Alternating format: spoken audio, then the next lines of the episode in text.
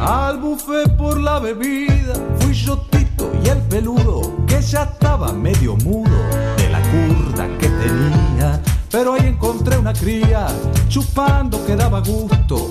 Estaba el guitarrero Augusto, gatillo el cortao potranca. Y el sordo tenía una tranca que de verlo daba susto.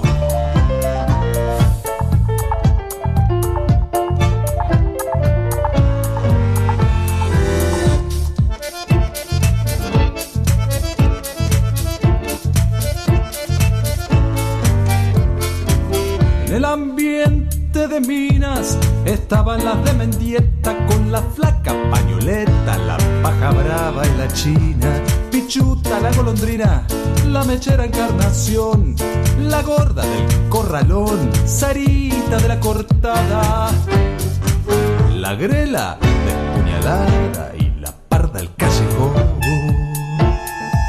Era un ambiente bastante, bastante somería el ambiente.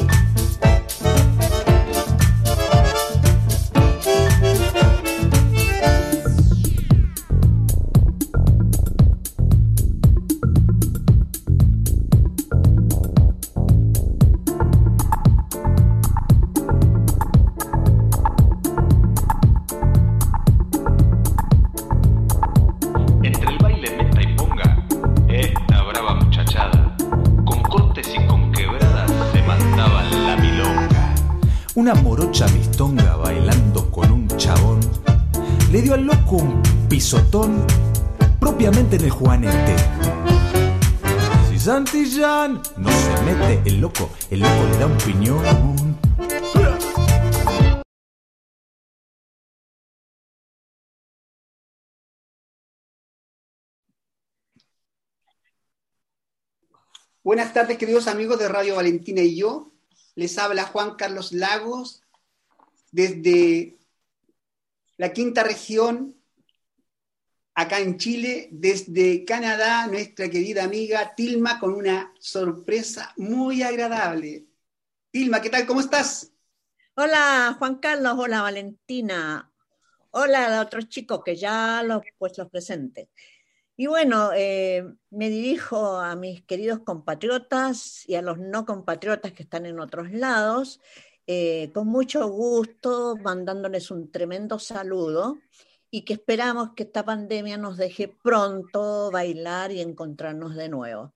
Hoy día les tengo una sorpresa, un muchacho muy talentoso argentino que está residiendo en Canadá por otras razones que él se lo va a decir. Es un gran bailarín, coreógrafo, profesor de tango, con una trayectoria de 25 años de ex experiencia en tango argentino. Él se llama Hernán Gastón Lazard. Eh, ¿Podrías, Hernán, presentarte, por favor? ¿Cómo estás? Está muteado.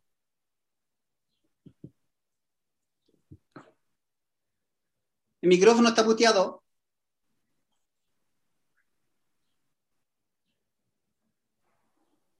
Ahí. ¿Se escucha bien ahí? Súper bien. ¿Qué tal? ¿Qué tal? ¿Qué tal? Este, hubo unos, unos inconvenientes técnicos. Perfecto. Ahora sí, un placer estar acá, Juan Carlos, Valentina, y gracias, Tilma, también por la presentación hermosa que, que me has hecho. Eh, sí, bueno, acá estamos en Canadá, más precisamente en Montreal, eh, disfrutando ahora de verano un poquito, pese a toda la situación eh, que estuvimos viendo ya hace dos años casi. Este, pero bueno, a pesar de eso, muy bien, muy contentos. Si tengo que, que, que, que contarles este, sobre mi experiencia, bueno, trataré de, de, resumir eh, en algo muy breve, porque la verdad que sí, es, es, larga, pero bueno, he hecho muchísimas cosas. Eh, sí, desde los 10 años hasta el día de hoy que tengo 35, sí, he hecho eh, varias cosas, empezando a nivel provincial, municipal, participando y representando al municipio en donde viví mis primeros 30 años. luego de ahí empezar a hacer eventos, participaciones eh, a nivel nacional e, e internacional, ¿no? compartiendo eh, el escenario con figuras como, eh, podría decirte, ahora me acuerdo como Abel Córdoba, que fue el cantante ¿no? que, que, que, más duración tuvo en, en, en, la orquesta de Osvaldo Pugliese eh, por ejemplo, con él estuve compartiendo tres veces, en, tres ocasiones, tres escenarios distintos, eh, así como con Ben Molar, no sé, figuras, eh, homenajes a Pugliese también, compartiendo con, con Beba Pugliese, y bueno, a nivel internacional con, con, estrellas pop latín también, este, participando en, en, en, los espectáculos de Buenos Aires, ¿no? que hay muchísimos eh, participando en, espectáculos internacionales, como por ejemplo Forever Tango, y bueno, aprendiendo todo el tiempo y compartiendo el escenario con grosos, que es lo que siempre me interesó, ¿no? Poder estar ahí eh, compartiendo las tablas con gente que tiene experiencia para poder uno experimentarse, ¿no? Así que, bueno, muy contento de estar acá hoy y que me puedan hacer esta nota para poder, eh, aunque sea aportar un granito, inspirar a, las personas que, a los oyentes, ¿no? Que están del otro lado. Muchas gracias. Ahora, eh, estimado Juan Carlos, nos vamos con una pausa musical. Eh, Hernán tuvo la amabilidad de darme algunos temas que son sus preferidos. Eh, naturalmente que su preferido es Osvaldo Pugliese. estaríamos escuchando Monito. Thank you.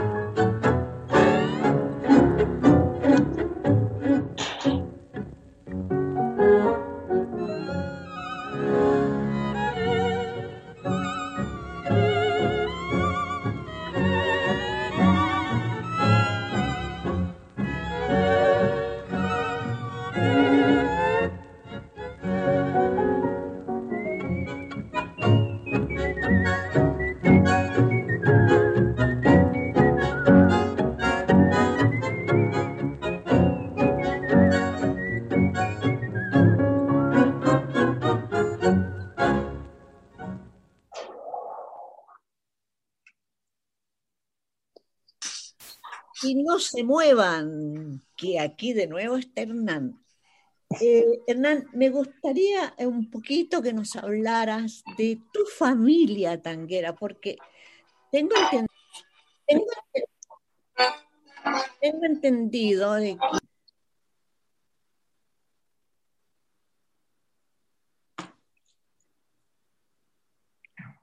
Sí, perfecto, ok.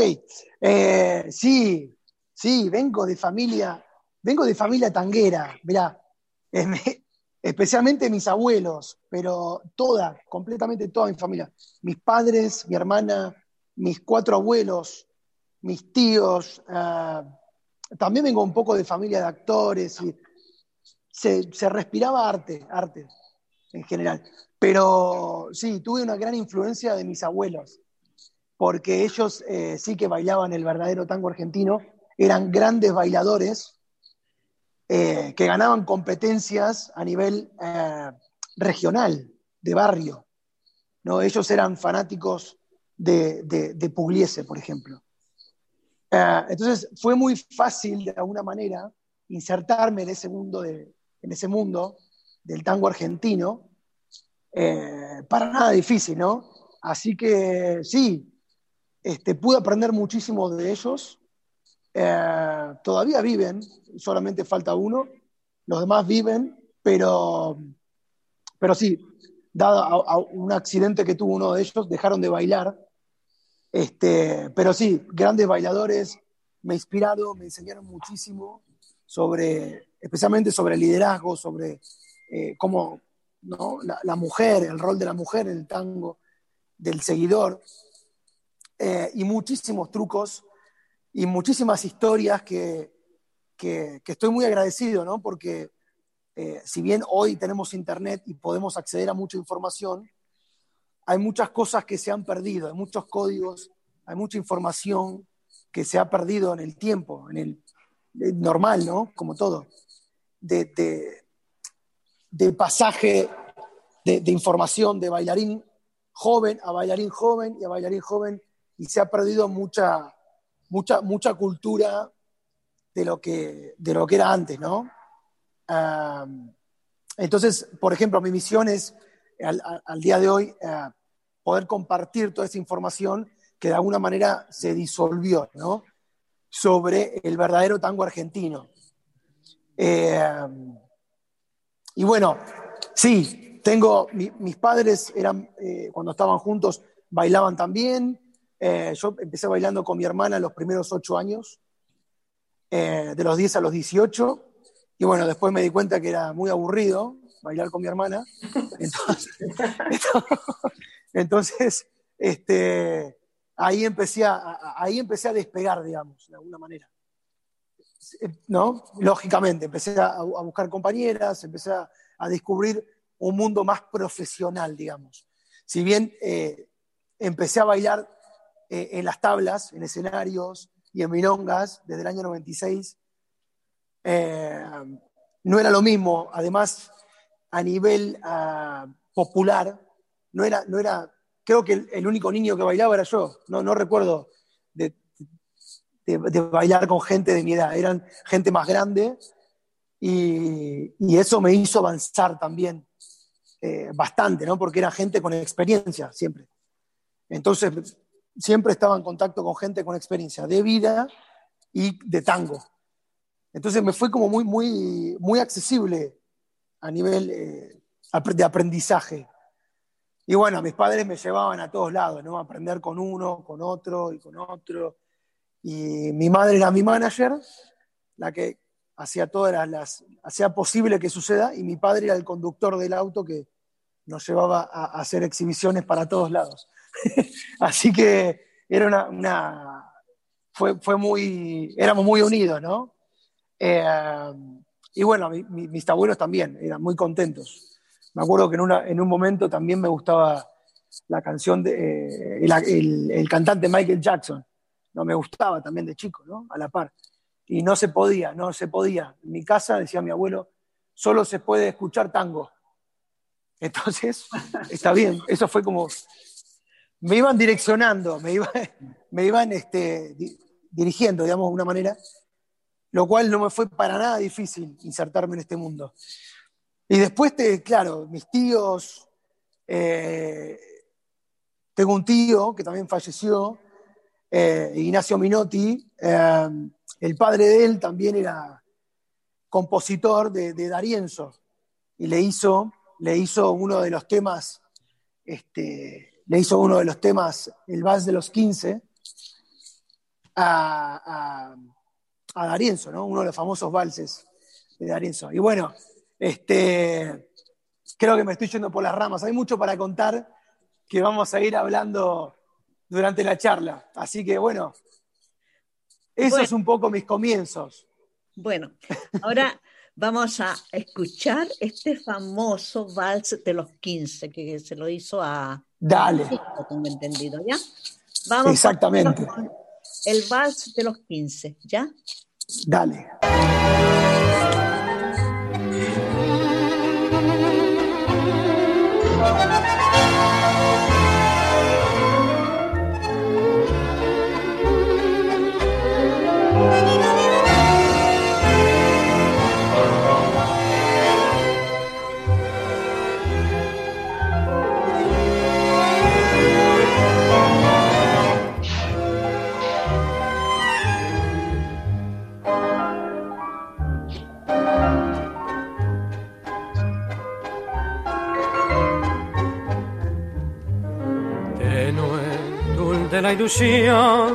Envuelve tu candor, tu sueño se cumplió. Quince años tienes hoy, tu blanca ensoñación me embriaga de emoción. Eres novia de la flor, eres alba del amor. Con la palidez lunar plateaste tu felicidad. Noche azul, las estrellas son cosas del vals y al danzar quince años girando al compás. Juventud, esa juventud brinden hoy, sea eterna la juventud.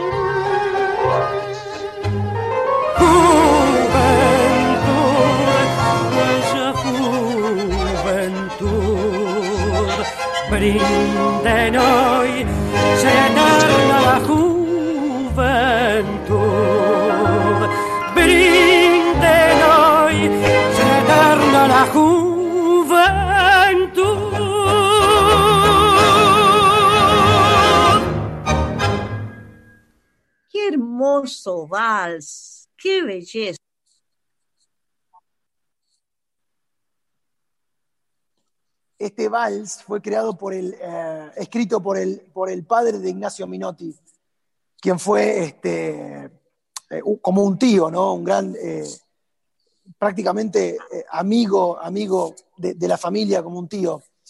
Y antes de partir de este, de este plano, me dejó también unas grabaciones con unas letras inéditas y unos CD para que, que lo tengo en Buenos Aires, para que, bueno, lo, lo, lo- lo registre y, y ha- y- y- y haga de su uso algo, hacer algo útil, ¿no? Así que es algo pendiente que tengo para hacer. Qué Este, sí. Qué bueno. Eh, tú nos has dicho que has recorrido el mundo participando en festivales, emitiendo la cultura del tango argentino. Me gustaría pararme un poquito en esta cosa que es requete importante. ¿Cómo entraste tú a Forever Tango? ¿Y qué edad tenías más o menos? ¿Cómo fue tu experiencia? Es requete importante para los oyentes saber ¿Cómo diste ese paso? A mí me interesaría saberlo, por lo menos. ¿Ya? Dale. Sí, claro, sí, claro. Un, un placer total poder compartir esto porque ah, totalmente. Mirá, en el año 2012 ah, estaba en casa, ensayando, justo en casa, con una bailarina que seguramente conocen, Gisela Bansi. Ella había sido la última pareja de Osvaldo Soto. Y bueno, nosotros estábamos haciendo un trabajo para un espectáculo y también estábamos eh, ensayando justo en casa, en mi casa, en Villa Ballester, Buenos Aires, porque ah, teníamos que hacer una exhibición en una milonga, que era porteño y bailarín. Entonces, eh, de repente ella ya había participado en Forever Tango y se entera de que habían unas audiciones, ¿no? Eh, un casting, y me dice, Hernán, participá, tenés que ir, vas a quedar. Y yo le digo, "Mm, no, no, sinceramente no me tenía fe, no, no. Eh, además, eh, yo sé que en las audiciones de Forever Tango van miles y miles de bailarines, todos los campeones y to- van todos, todos, todos. Resulta que, bueno, yo no creía, en ese entonces no creía mucho en mí y dije, no, no, no. Y me dice, dale, tenés que venir, te espero. Y yo dije, no, ya la verdad que lo había, no, no, no, no pensaba. De repente dije, bueno, está bien, bueno, ¿sabes qué? Voy a ir, vamos. Este, pero yo voy solo, o sea, no, no tenía una pareja, no tenía armado ninguna coreografía, nada. Solamente tenía una camisa y un pantalón, que eso me lo recordó el director Luis Bravo años después. Entonces me, fui este, y tenías que sacar como un tour, te dan un, número, un turno. Y para que, para, que, para que se den una idea de la cantidad de bailarines que había en ese día, porque era un día, tenía un turno a las 5 de la tarde. Las audiciones empezaban a las 11 de la mañana y yo a las 5 de la tarde estaba ahí antes, ¿no? A las 4 ya estaba ahí. A las 2 de la mañana del otro día terminó la audición. Y yo fui el último, casi de los últimos. O sea, porque, claro, el director estaba durante tres días, estuvo desde las 11 de la mañana hasta las 2 de la mañana, audicionando parejas, parejas, parejas, bailarines. Eh, claro, imagínate, yo fui así, solito, sin saber que iba a bailar, no, no, no tenía idea de nada. Y me dice, a ver, bailá co- con esta chica. Y yo bailo y le gusta, ¿viste? Entonces dice, bueno, a ver, bailá con, con, con aquella otra chica, me gustaría verte. Me hizo bailar con otra chica y le gustó. Dijo, bueno, a ver, bailá con esa chica. Y, y a lo último me dice, ¿te puedes quedar 10 minutos más? Digo, sí, claro. Y resulta que fue el único bailarín en la historia de Forever Tango que me dice el mismo momento, ¿te gustaría la semana que viene venir de gira con nosotros? Qué sorprendente. O sea, vamos a hacer un tour completo por México haciendo... Yo dije, ¿viste? pellizcame, ¿viste? No sé si, si esto es real o... o- Ah, Claro, y yo mismo me estaba eh, eh, subestimando, ¿viste? Y bueno, así se dio. Hice la primera gira, le gustó y me dijo, bueno, quédate. Estuve dos años. Dos años donde fueron los, dos años de, mucho trabajo, donde hicimos muchísimas giras por eh, todo Centroamérica, todo Estados Unidos, hicimos Europa.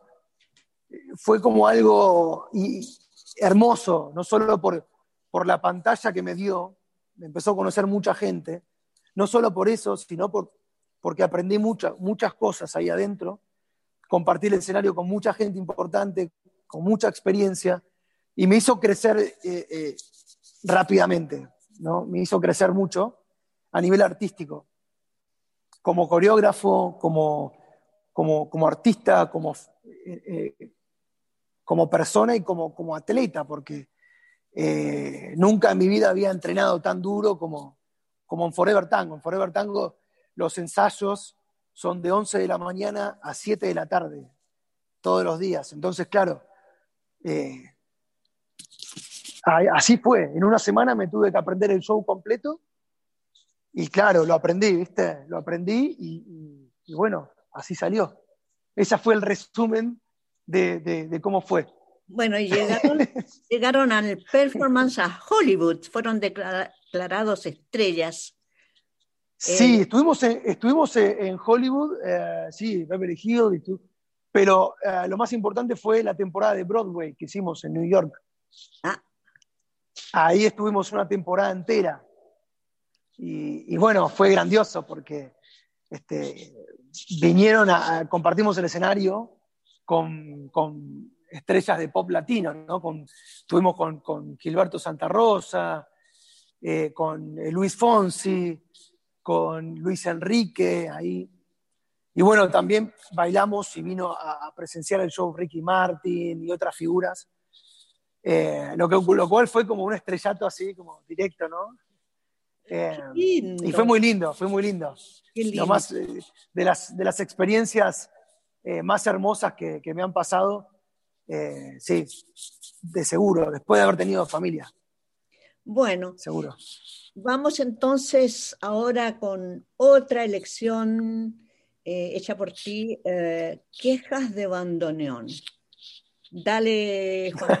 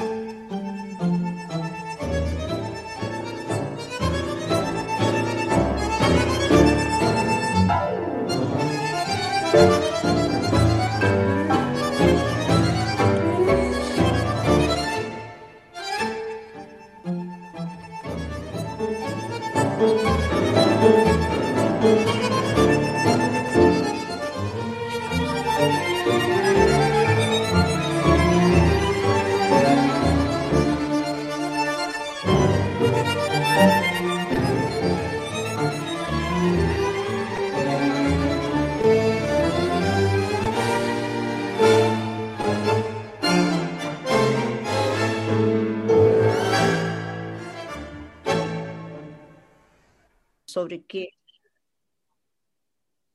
cuál es tu verdad, tu opinión, qué es para ti el tango. Es muy, es muy interesante esa pregunta. El tango, el tango es, eh, el tango es una cultura. El tango es una, una manera de caminar, una manera de, de, de- comunicarse con otra persona. Siempre, y esto eh, lo estoy divulgando ahora bastante. Eh, tango hay uno solo. Tango hay uno solo. Eh, porque a, lo largo de estos últimos 10 años se, se- se fue, fue, fue mutando, ¿no? Fueron adquiriendo de diferentes personalidades el tango. Pero eh, a pesar de todo eso, de lo técnico, el tango es una manera de... es, es- es una cultura, es una manera de comunicarse, es una, una, una, una cultura donde la comunicación es entre dos personas y que esas dos personas formen una sola. Ah, eso te podría decir del tango. Eh, actualmente, actualmente la cultura a nivel mundial está cambiando. Eh, por ejemplo, ah, si hablamos de la época de mis abuelos y, hasta cuando vivía en la Argentina, el tango era una manera de, vivir, el tango era una, manera de, de- sentir, eh, ¿no? de pensar, era un estilo de vida. Pero la cultura fue cambiando, especialmente ahora. Está tomando diferentes formas. Y, el tango, eh, por consecuencia, está cambiando de alguna manera, porque cambia esa cultura. Pero siempre digo que, me, gusta, me gusta la evolución, me gusta que haya evolución, pero me gusta también que la esencia del tango argentino se mantenga. Esto de, de- de- un verdadero liderazgo en el tango, ¿no? de, ser buen follower, de, que la chica ah, pueda eh, seguir y, conocer las verdaderas, eh, los verdaderos códigos.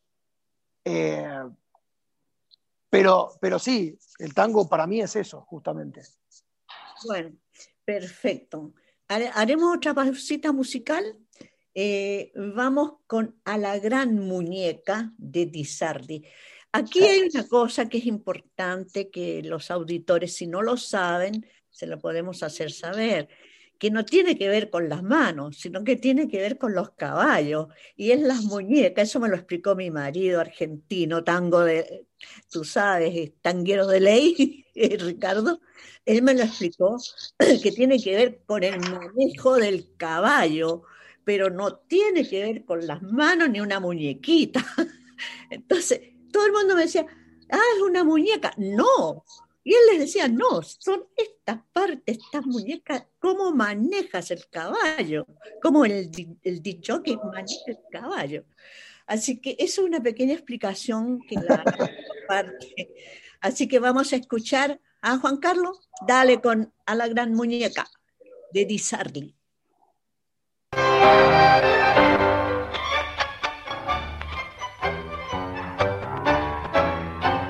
Déjate de locuras, muchacho, pensa bien lo que hacer.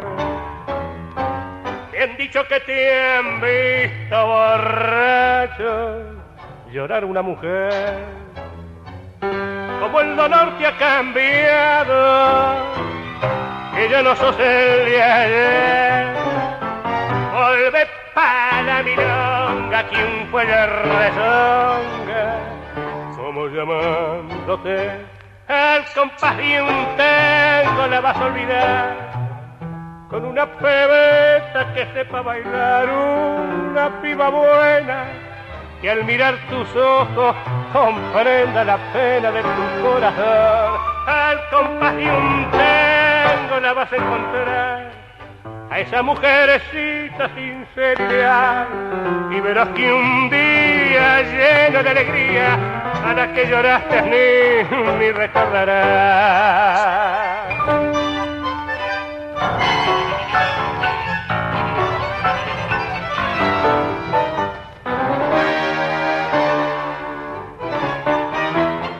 El compás un tango la vas a olvidar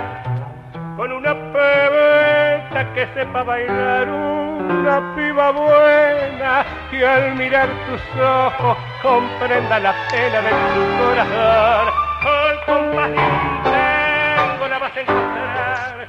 A esa mujercita sincera y leal. Y verás que un día lleno de alegría a la que lloraste ni, ni recordarás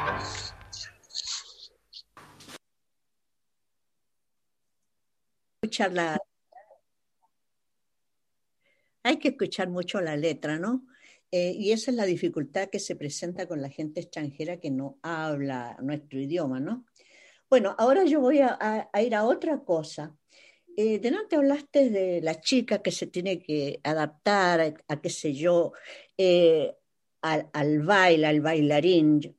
Eh, tú has bailado con muchas personas, pero también yo tengo una, una, fuerte duda que no tiene que ver con el tango escena, sino que es con la improvisación. Según yo, humildemente, yo digo, en la improvisación la marca del hombre tiene que ser exacta, porque si no yo no sé para dónde voy como mujer. ¿Cómo tú podrías explicarnos eso? Es cierto que hay una, en, francés se dice se en español es la entrega. Eh, ¿Me explicas un poquito eso o nos explicas un poquito eso, por favor? ¿Ya? Sí, sí, totalmente. Ah, bien, sí, la entrega. O sea, hay, hay algo que, que, es la marca del líder. Yo le digo líder porque ya me acostumbré a decir líder. El, el que, no sé si se dice líder, ¿no? Sí, sí, sí. en español. Eh, el, líder y el follower, ¿no? El, que sigue y el que, el que lidera. El que lidera. Eh, sí, eso, eso, a eso a lo que me refería un poco antes con respecto a la cultura. A mí me gusta muchísimo Eh, de hecho, es a lo, que, a lo que me dedico, ¿no? a formar líderes, porque los líderes son los responsables de que, de que el movimiento se concretice. Lo voy a poner de esta manera. Y, y el, el, follower va a hacer que, que, eso suceda. ¿no? Es, como, es como el hagamos esto y después el follower lo hace. Hay que, hay que tener una línea directiva muy clara a la hora de, de, de marcar. Y eso es bueno, es bueno para los dos. Es bueno para el líder porque lo, lo, llena de seguridad y de satisfacción. Y es bueno para el follower porque no tiene que pensar y puede relajarse y puede ser. Eh, como decía una vez, eh, yo tuve la oportunidad de ser pareja de, de Marcela Durán. Ah, sí, de, entonces, conozco Marcelita. Exacto, entonces, entonces he aprendido mucho de ella que me ha compartido detalles de Gavito. Y Gavito también decía, decía que, que pa, bueno, para ser un rey hay que hacer sentir a la, al follower una reina. De esa manera uno es el rey. Entonces, eh, estoy totalmente de acuerdo con esto. Eh, eso es a lo que me refiero la cultura que se mantenga el tango argentino, la esencia. La esencia se basa en eso, en parte, en que el líder eh, lidera y el follower sigue. Pero también estoy de acuerdo con que el follower, de alguna, de alguna manera, tenga la oportunidad de proponer movimientos, de proponer decoraciones, de proponer cosas eh, que dan del baile más lindo, ¿no? Movimientos. Y para eso el líder también es responsable de eso, de que, de que el follower proponga movimientos. ¿Cómo? Sintiendo, en la espera, en...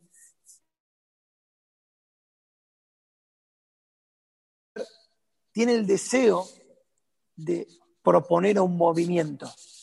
Entonces, de esa manera, el líder le da la oportunidad y no, está como solamente enfocado en hago los movimientos que yo quiero y vos solamente seguime, sino que es algo eh, más armonioso, en donde hace un juego, una participación de los dos y no solo del líder. Del, del líder.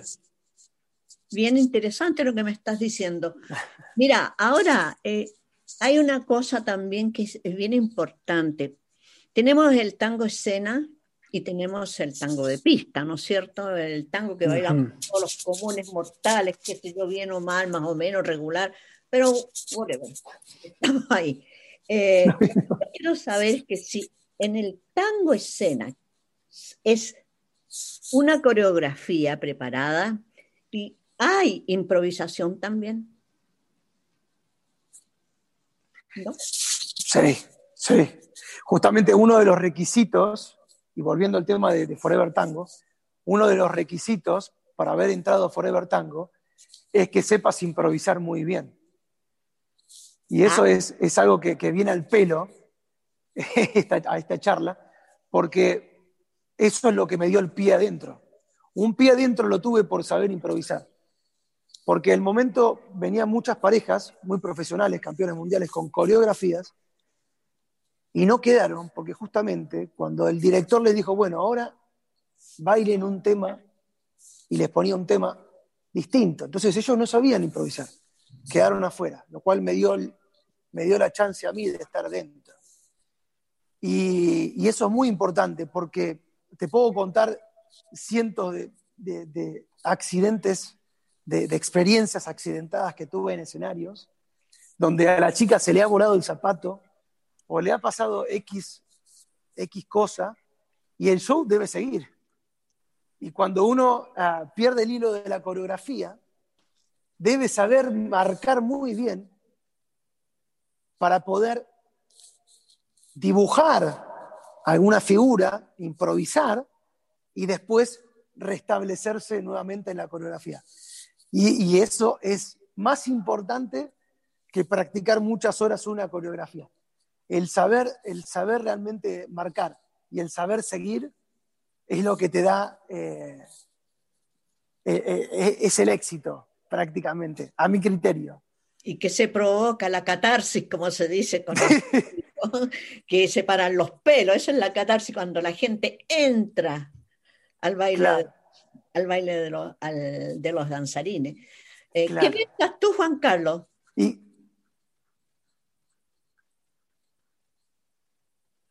Estoy bastante eh, eh, conmocionado con lo que me está diciendo, porque en general uno eh, cree que la coreografía es algo bastante marcado y que tiene poco, poco juego para poder expresarse, pero con lo que él me dice, y tiene tanta razón, que en, un escenario se generan situaciones que uno no puede gobernar, pero sí debe saber manejar. Y lo que me acaba de decir es que él toma esta situación, la aprovecha y vuelve a la coreografía que tenía.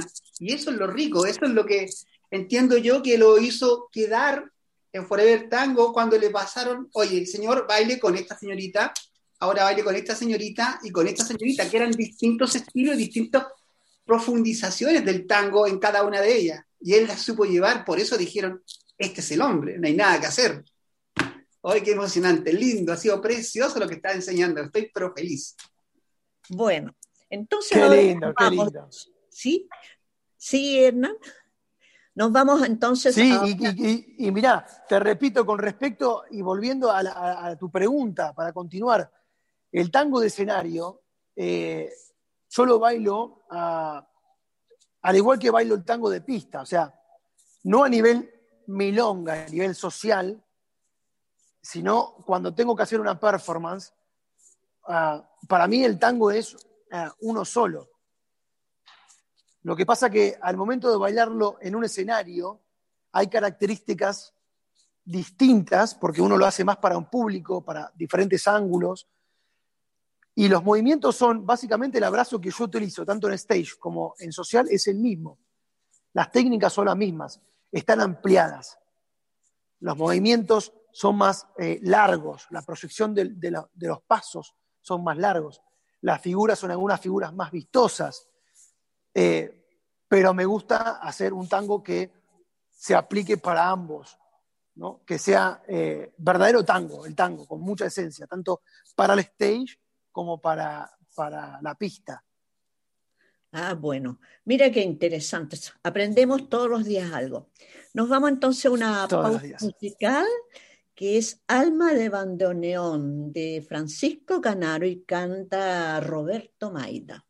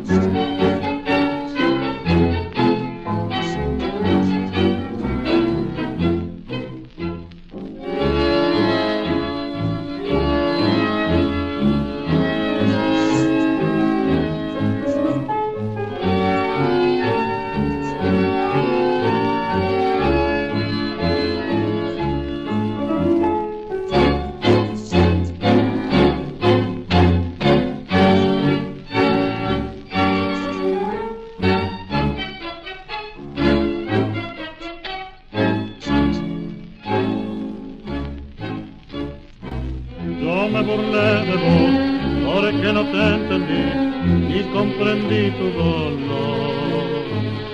Tuve las sensaciones de que tu canto cruel la había robado al bandoneón. Recién comprendo bien la desesperación que te revuelve al gemir. Sos una oruga que quiso ser mariposa antes de morir.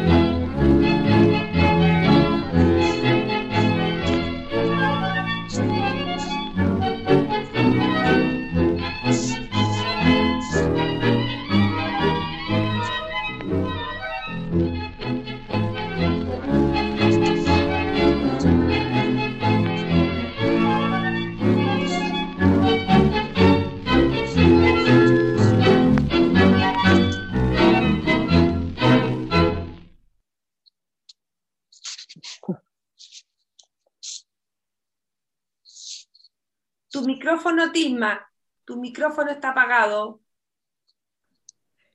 No me digas que tú... No, no, no, está todo bien. Bueno, eh, seguimos con nuestro tema del tango, ya estamos llegando casi al final de nuestra entrevista. Queda un cachito todavía para, para decir algunas cosas. Estuvimos con Ricardo hace unos tres años atrás en unas milongas de gente muy joven, no la voy a nombrar para no crear problemas. Y Ricardo y yo nos quedamos mirando, yo miré, yo entiendo menos, pero él me dijo, pero ¿qué pasa? Me dijo, estos chicos bailan todos iguales, están clonados. Todos bailan iguales. los miramos, la verdad, gente que no tenía más de 40 años. Entonces me dijo, pero es que esto no puede ser, me dijo. Todos bailan igual. Entonces, la pregunta mía es la siguiente. Esto tiene que ver con la nueva enseñanza de los nuevos, digamos, para mí no son profesores, son instructores de tango. Para ser profesor hay que pasar por una universidad, pero eso es otra discusión. Entonces, ¿qué pasó con este, este cambio? ¿Me puedes explicar? ¿Qué pasó con este cambio? Bueno, hay, hay eh, a mi criterio, no sé si creo que van a estar de acuerdo, pero las personas con experiencia ya no pueden viajar. O sea, son grandes, los, milongueros con los que estudié. De hecho, intenté traer a, milongueros con los que, cuales eh, he estudiado, con los cuales eh, admiro, milongueros que son verdaderos líderes, que son sólidos a la hora de bailar. Y claro, no. Una de las razones es que no pudieron viajar más, no se puede viajar, ¿no? Eh, eh, hay, varios, hay, mucho riesgo. Ya cuando uno tiene 80, 90, ya no, pueden estar en un ritmo como los jóvenes, viajando de avión en avión. Eh, entonces la información de esa manera se ha perdido, se ha, se ha como disuelto, se ha, ha mutado. ¿no? Se va dispersando y del abrazo se va, el abrazo rígido se va doblando, va adquiriendo maneras más ah, eh, angulares, no tan rectas, ¿no? Eh, maneras de ver las cosas más eh, como las ve la juventud ahora, o sea, ¿no? Y, soy parte de eso, somos parte de eso, de, una nueva tendencia que va mutando. Y, bueno, se va disolviendo esa cultura fuerte, esa cultura fuerte, ¿no? De, liderazgo, de, la personalidad. Eso por un lado. Entonces, antes, por ejemplo, eh, y te puedo contar anécdotas, antes ninguno hacía el mismo paso que el otro. Ninguno, y de hecho, una vez, eh, quien fue, este, lo voy a nombrar para darle popularidad porque la verdad que se lo merece, Toto Faraldo, un gran milonguero del cual yo aprendí muchísimo en Buenos Aires. Para mí el mejor líder en Buenos Aires, un gran líder, Toto Faraldo. Eh, he estudiado con él y la verdad que él, también es interesante para la charla. Eh, y, la verdad que, la verdad que este, una vez estábamos, tuve la oportunidad de estar dando clases en, en la Escuela del Tacuarí, en Buenos Aires, donde estaban dando clases todos estos monstruos. Gloria Eduardo, eh, todos ellos. Entonces, siempre estuve codiado con gente de, ese nivel, con personalidades donde realmente cualquier cosa que decían era cierta. Bueno, ¿no? Eh, estaba, bueno, el pibe Sarandí, estaban todos los, todos los que hoy, hoy son grandes, pero que siguen siendo referentes, y estaba el Toto Faraldo. Entonces, después de mi clase, estaba el Toto Faraldo. Esto es una anécdota estaba la, clase del Toto Faraldo y me vio, me vio haciendo un paso de un cruce, de un cruce similar. Entonces, este, me vio y me dijo, che, pibe, pero ese es mi paso, ese es mi paso.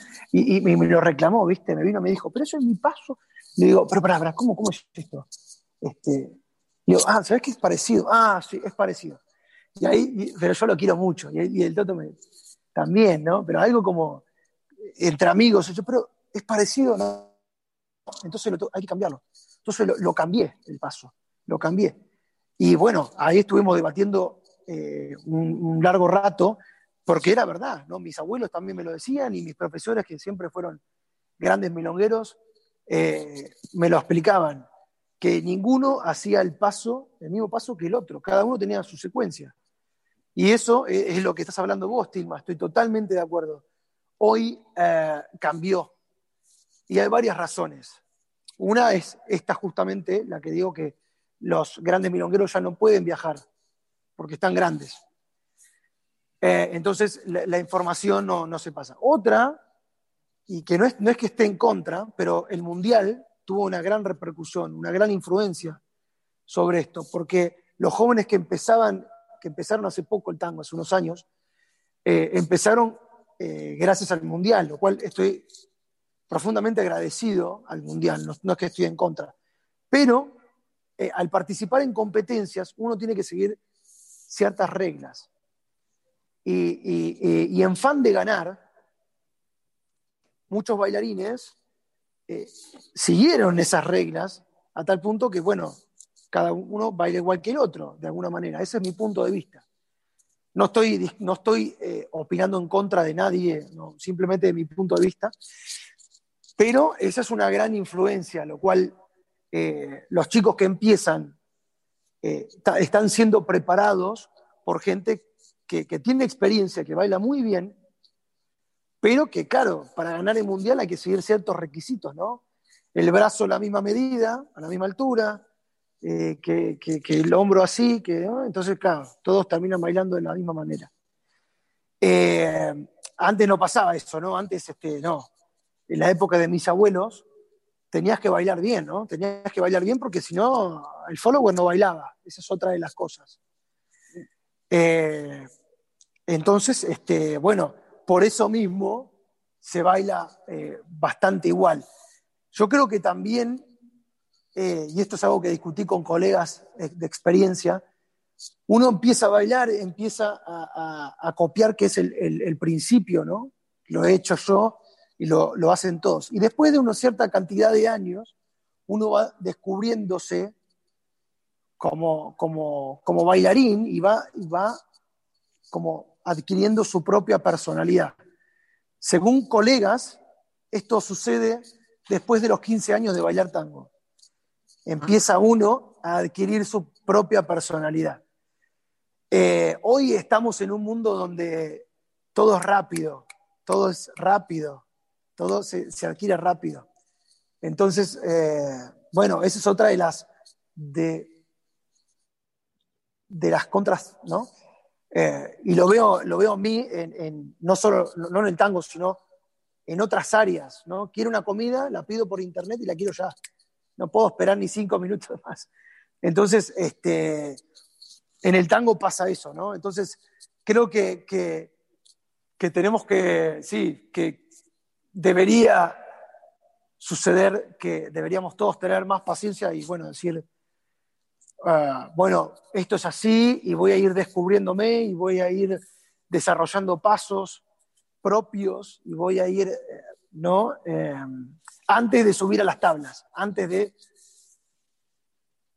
Entonces, no, vemos, vemos que, que, que la originalidad en el tango se ve en escasa vez.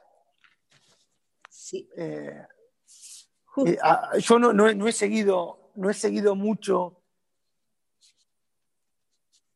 Bueno, interesantísimo lo que estás diciendo, porque a propósito de eso yo conversando mucho que Ricardo hace casi 70 años que baila y él aprendió en el club de los cuervos de, de, de su barrio, de Lugano.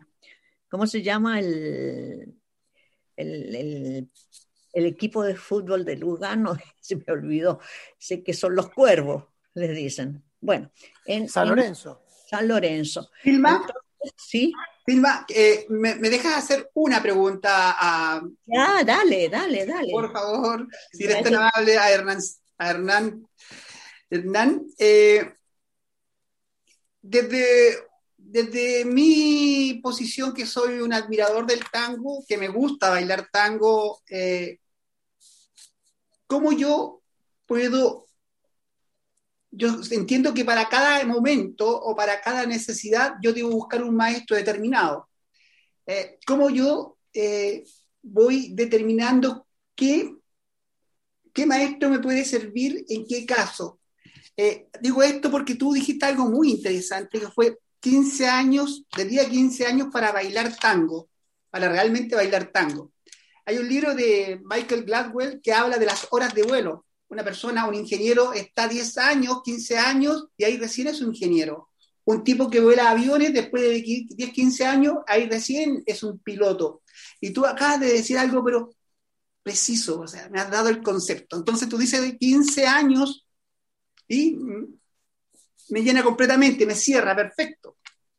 Entonces yo digo, eh, para una persona que está partiendo, para una persona que está en la medianía y una persona que ya está llegando casi a esa situación, ¿qué maestro debe buscar? ¿Cuál sería la, la, mejor opción? Bien, muy buena pregunta. Yo creo que eh, el descubrimiento está dentro de uno. Yo creo que uno debe ir aprendiendo con los profesores que, le inspira, que le inspiran. hay muchos, hoy eh, más precisamente hay muchísimos bailarines online. Eh, yo creo que es importante, yo por ejemplo tengo un programa de formación para líderes online y uno de, las, de, los puntos importantes, los cuales eh, estoy enseñando, es más psicológico que técnico porque creo que el, descubrimiento, el descubrimiento va a ser ah, más fructífero si uno primero se, descubre quién es y qué realmente quiere, ¿no? entonces, si, uno busca, por ejemplo, a un bailarín de quiere hacer eh, trucos aéreos o quiere hacer, y bueno, debe desarrollarse con bailarines que, que hagan eso. Pero más allá de todo eso, es, como te podría decir? Es la, percepción que hay que ampliar, ¿no? Y hay que tener paciencia, hay que tener paciencia. Entonces, lo que yo recomiendo, en, eh, eh, resumiendo, es en el vivir el presente. Y a esto voy. Uno puede aprender con muchísimos. De hecho, está bien aprender con diferentes profesores. ¿Para qué? Para descubrir que todos en algún punto hablan de lo mismo, de alguna manera. Entonces, ah, uno al estar viviendo el presente, esto es muy, muy interesante, no está preocupado por alcanzar ese nivel de baile, sino que va disfrutando el presente. Tiene que saber que, que en algún momento va a llegar a ese, a ese nivel de baile. Pero que, pero que el baile eh, es, una comunicación, es una comunicación con uno. No es, no es algo externo, es algo interno. Entonces, al, encontrarse con uno y estar eh, practicando, sabiendo que uno va, va a mejorar siempre, ¿no? No, es que la meta es voy a ser como, porque eh, yo sigo mejorando, yo hace 25 años que bailo y sigo mejorando. Y sinceramente tengo metas de alcanzar a un nivel de baile. Pero no estoy preocupado porque eh, más allá de eso, yo sé que voy a alcanzar ese nivel y después voy a querer más, y después voy a querer más, y después voy a querer más. Entonces, a nosotros disfrutar del presente nos permite no estar ansiosos y aprender y disfrutar el proceso. Eh, eso, eso es lo que, lo que, lo que rescato. Bien, bien buena tu El tango nos, nos espera. Puesta, el tango nos espera, ¿viste? Pero espera, yo lo que quería llegar a, es a la cosa que Ricardo, como siendo viejo, nunca tuvo profesores, ellos enseñaban entre ellos, porque así era la cosa en los años 50, yo no sé qué, cuando él era joven, empezó a los 14 años a bailar. Entonces, eh, él me decía, cuando te vio a vos bailando, dijo, este pibe baila.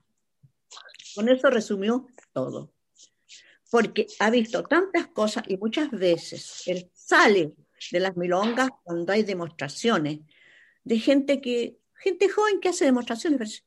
No, me dijo, no hay baile, no hay encuentro, no hay esto. Entonces se va para afuera.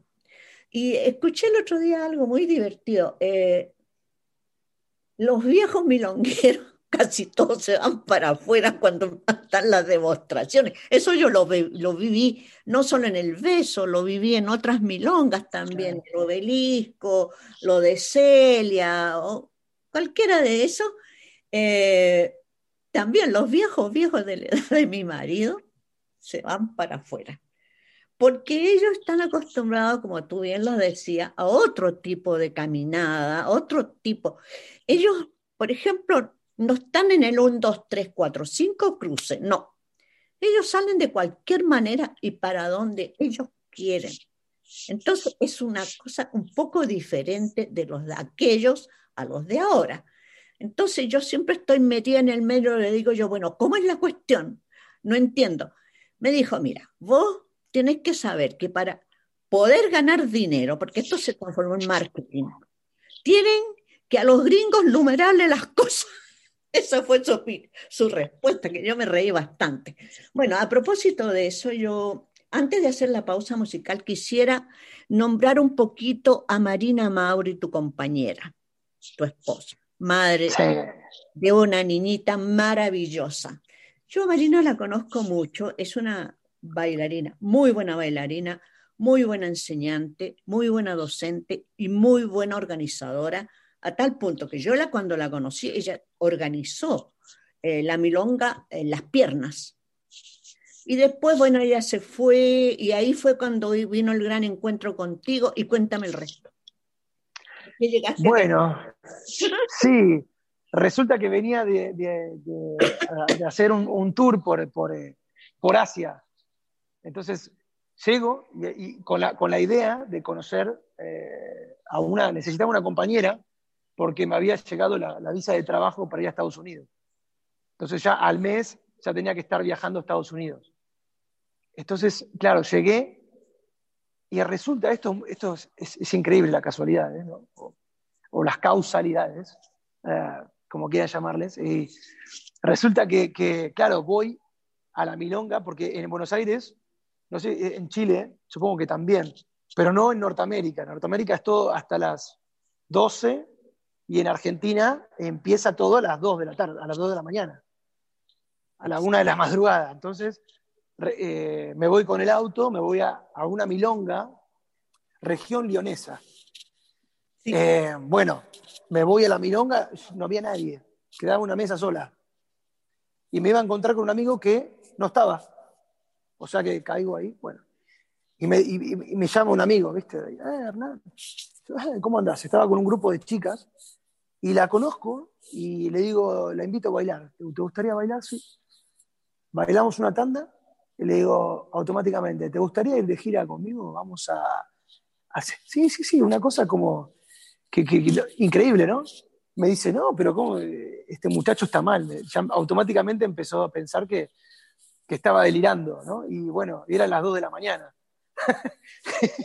Entonces, este, me dice, bueno, no sé, tenemos que practicar. Bueno, el otro día practicamos y desde ese día eh, hicimos un camino. Al- al- a las tres semanas estábamos haciendo una gira, empezamos por Canadá, que era su escuela, después estuvimos en Estados Unidos, en varias ciudades, y después nos fuimos a Europa, después nos fuimos a Asia, y después tuvimos familia, y después caímos en Canadá. O sea, fue como muy acelerado, la conozco hace seis años, eh, esto fue en el 2015. Sí, ahí fue cuando yo conocí a ustedes hace seis años atrás. Bueno, eh, vamos a hacer una pequeña. Claro, en las piernas. Sí, en las piernas. Eh, ¿Te parece que toquemos algo más vivo, Juan Carlos? Para que...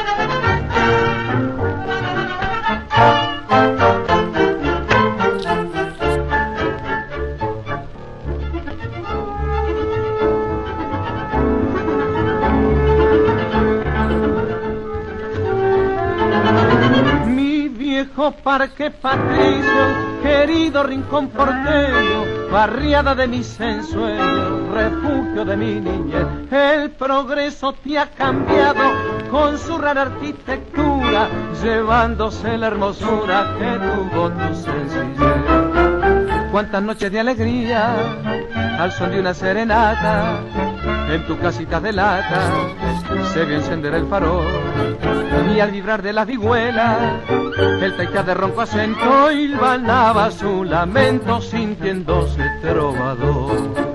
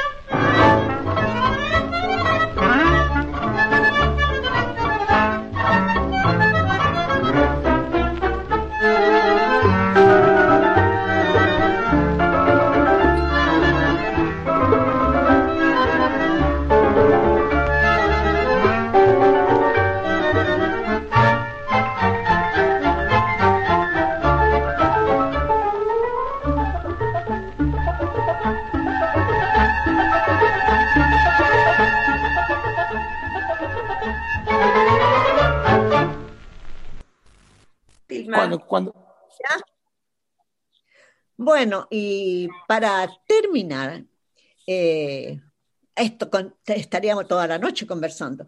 Lo que yo quiero es, eh, yo he visto a bailar a Hernán con diferentes personas. Una la que me llamó mucho la atención fue Analia Centurión y la otra chica que no me acuerdo el prenombre es Natalia Gil, creo que se llama. No me acuerdo. Bueno, en todo caso, después vi unos cursos que tú estabas dando eh, también bailé contigo, me acuerdo una vez, en las piernas, las primeras veces que tú llegaste.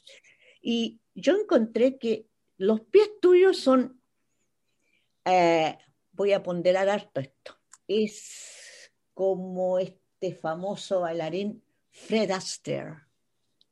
Tus pies son Fred Astaire, la verdad es esa. Yo lo miré, nunca te lo dije, eh, pero fue fantástico. Y ahora cuando vi el video, cuando tú estás enseñando cómo deslizar el pie con flechita y todo, lo encontré. Ni un profesor ha hecho eso. Online, en vivo, nunca. Te lo digo porque yo he tomado clases con Rodolfo Dinsel, con Firpo, con Copes, con todos estos, señores de allá. Y ni uno me enseñó esa cosa, ni, ni a ni uno lo voy a hacer esa cosa. Así que es realmente maravilloso. Pero a la, a la pregunta que yo voy es mucho más fuerte. Los desafíos para enseñar acá. Tú has enseñado en otros lados, yo creo, pero en Canadá, yo quiero saber aquí en Montreal, ¿cuáles han sido tus desafíos a enseñar a la gente acá? Bueno, gracias, Tilma. No sabía que, que, bailaba como Fred Astaire. este, Qué bueno. Este, no, mirá, con, la. Con respecto a desafíos, sí, yo creo que fue un desafío a nivel personal, porque como vengo de una cultura argentina muy eh, desorganizada, si se puede decir, como, ¿no? Sin estructura, digamos. A mí me, me cambió la vida estar acá viviendo. Después de, ya va a ser cuatro años que estoy viviendo hace cuatro años. A partir de los tres años, a partir del año pasado, y más con la situación, empecé a, estructurarme y de hecho eh, una de las razones es porque tengo a mi esposa Marina, que ella tiene una, mente muy organizada, entonces me, pudo poner, ¿no? Como la mujer al hombre, ¿no? Te pone, eh, te organiza, ¿no? Este, claro, claro, exacto. Entonces, como una, una, la mujer, el hombre tira toda la ropa y la mujer no, acomodar. Entonces, claro, perfecto. Y me pasó eh, que en Norteamérica, al momento de explicar y de, transmitir mis conocimientos de tango argentino, me pasó, estuve en la misma situación. Tuve que aprender a ser muy claro y conciso para poder transmitir ah, correctamente. ¿No? Yo venía de, de- de- una, de una cultura muy, muy, muy tanguera, muy de antes, donde los profesores no tenían ah, la psicología, la metodología para explicar el porqué de las cosas. A mí venían y me decían, pibe, poné el pie así, y con una patada te corregían. ¡Pah! En la pierna. Entonces, claro, ay, ent- claro, esa era la, la paciencia de, de- de- de- la gente del, de- del verdadero tanguero, digamos, Exactamente, de los maestros. de los maestros, de los maestros. Así te- entonces uno tenía que aprender, tenía que aprender de adentro para afuera, no de afuera hacia adentro. Eso es lo que vemos, que ahora hay muchas cosas de afuera, de afuera, de afuera, muchos juegos artificiales, que uno quiere aprender eso y quiere eso y quiere eso, pero hay que ver de adentro, ¿no? Entonces, eh, la evolución viene de adentro hacia afuera. Y, y- y bueno, me pasó eso. Entonces, cuando vine acá, yo intentaba, o no intentaba, era mi esencia, explicar a la gente organizada, explicar de ese modo, ¿no? Le agarraba las manos, le ponía. Claro, hasta que tenía que empezar a aprender el idioma, y no solo el idioma, sino en cómo comunicárselo para que tenga impacto positivo en los estudiantes. A mí lo que me interesa es cambiar, cambiarle la vida a las personas a través del tango, a través de la herramienta que, yo conozco. ¿no? Eh, y bueno, de esa manera ayudo a las personas a, mejorar su baile, su calidad de baile. Entonces, eh, tuve que aprender a organizarme y fue un gran desafío para mí, de tener una mente desorganizada a tener una mente eh, más organizada. No sé si es totalmente organizada, pero sí, sí. Así que para mí no solo fue un desafío, sino un aprendizaje y, un challenge, algo que- que me, que- que- me hizo crecer como persona. Qué lindo.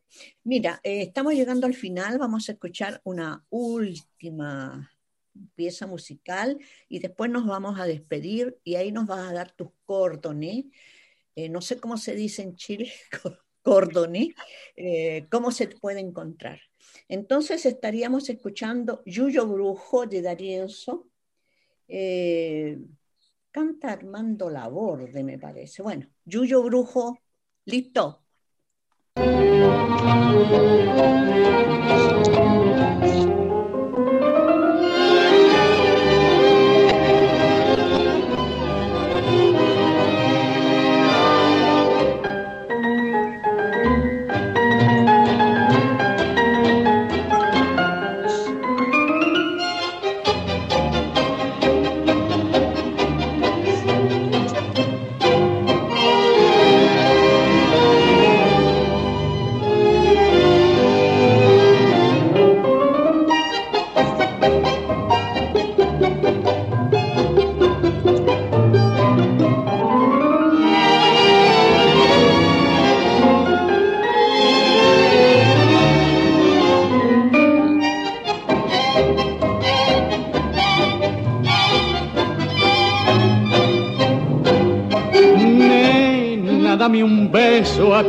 Los labios y que borre aquel agravio que tu boca me mintió. Esta noche tengo celos y al decirte que te quiero, siento tuyo el corazón. Nena, no me canso de mirarte si no encuentro en otra parte más encantos que en tu amor. Tengo ganas de arrullarte, tengo ganas de mimarte, como nadie te mimo. Yuyo brujo de tus besos, yuyo brujo de tu amor. Cuántas veces soñé que venías a mí y al soñar presentí tu querer. Nunca digas de que no me quieres, un amor al otro amor no hiere. No me digas que no, no te quiero perder, porque muero de amor sin tu amor.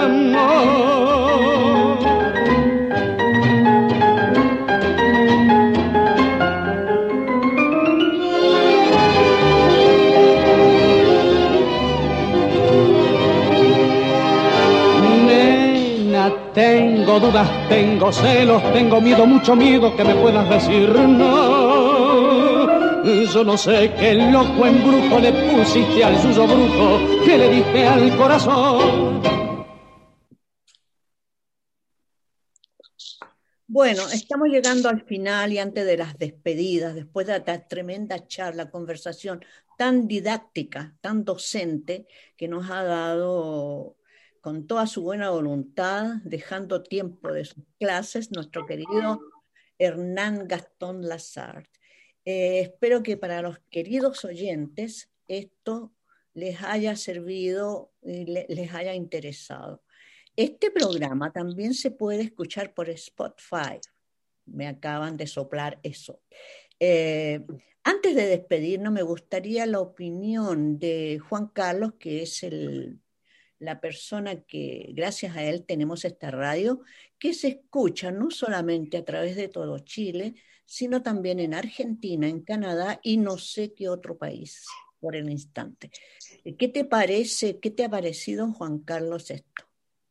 Mira, eh, hablo, escucho eh, todo lo que dijo Hernán y es una persona joven con los conocimientos y la profundidad de los viejos tangueros. Ha dicho conceptos muy importantes. Creo que él ha capturado la esencia y la transmite. Eh, para mí eh, ha sido realmente un quiebre lo que ha hecho conmigo en este minuto, porque lo escucho y digo, tanto conocimiento ahí, en esa juventud, pero lo importante que él ha dicho algo que ese conocimiento se debe traspasar y eso me alegra mucho. Me alegra que él tenga la capacidad de poder decir, aprendo y traspaso, porque así el tango se va a hacer cada vez más grande. Agradezco enormemente eh, esta oportunidad que tú nos has regalado. Eh, Valentina, ¿tú quieres decir algo? No, no, agradecer también, Gastón, como dice Juan Carlos, siendo una persona tan joven, toda esa juventud, o sea, y todos los conocimientos que traspasaste a cada uno de los auditores lo hace cada vez más grande. Muchas gracias. Bueno, entonces estoy dejando a Hernán un poco con la palabra para que nos dé eh, sus, eh, eh, sus, sus links, sus links, lo digo en todos los idiomas porque no lo sé en español, sobre qué opinión ha tenido sobre esta entrevista y nos das tus datos, porque él hace clases online Así que quien quiera encontrarle, él les va a decir cómo. Dale, Hernán. Cómo no, un placer haber estado en este programa. Eh, la pasé muy bien. Muchísimas gracias, Valentina, Juan Carlos y Tilma también. Muchísimas gracias.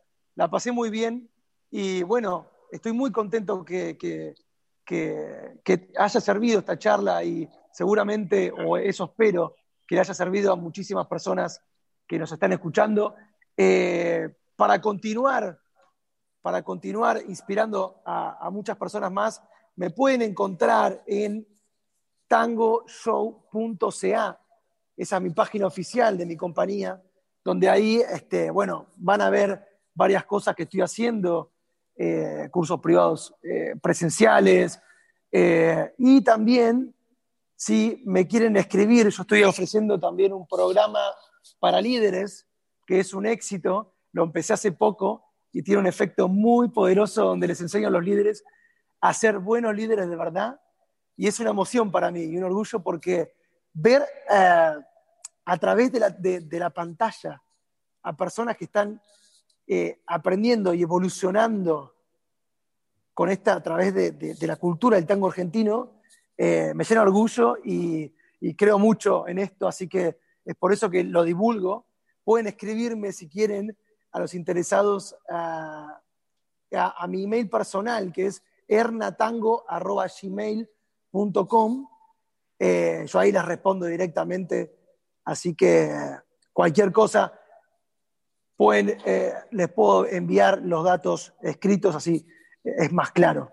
Eh, pero bueno, un placer haber estado acá. Muchísimas gracias por la invitación y bueno, esperemos seguir inspirando a más personas con esto del tango argentino que, es eh, hermoso y necesario, no solo para la comunicación personal, sino para la comunicación con el otro. Bueno, ha sido un gran placer tenerte aquí. Envía mi saludo a Marina. Fue una lástima que ella no pudiera estar, porque ella también tiene cosas muy importantes que decir. Tal vez en otra oportunidad eh, podamos vernos de nuevo.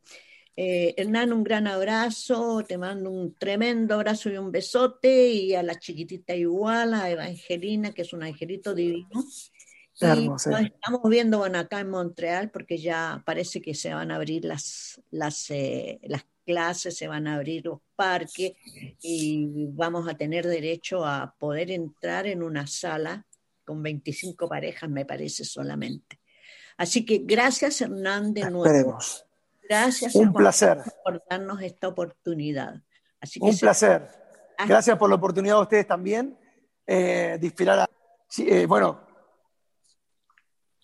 pero bueno, muchísimas gracias por la invitación. Fue un placer para mí también este, estar acá con ustedes, poder eh, charlar, conocernos e inspirar a las personas que están del otro lado escuchándonos. Esperemos también en algún momento eh, volver a Chile, que estuve por allá en los años 2013 en el Teatro Las Condes, me acuerdo del barrio Las Condes. Eh, pero bueno, esp- esperemos en algún momento volver ahí cuando toda la situación mejore. Muchísimas gracias y bueno, nos estamos viendo y Gracias. sintiendo. Chao.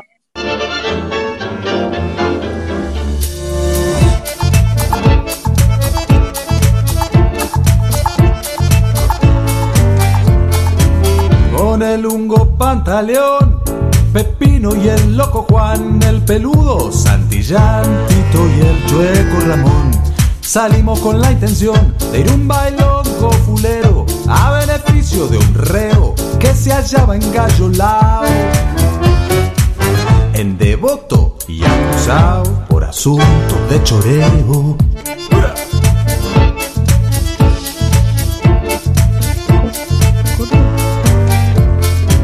Al buffet por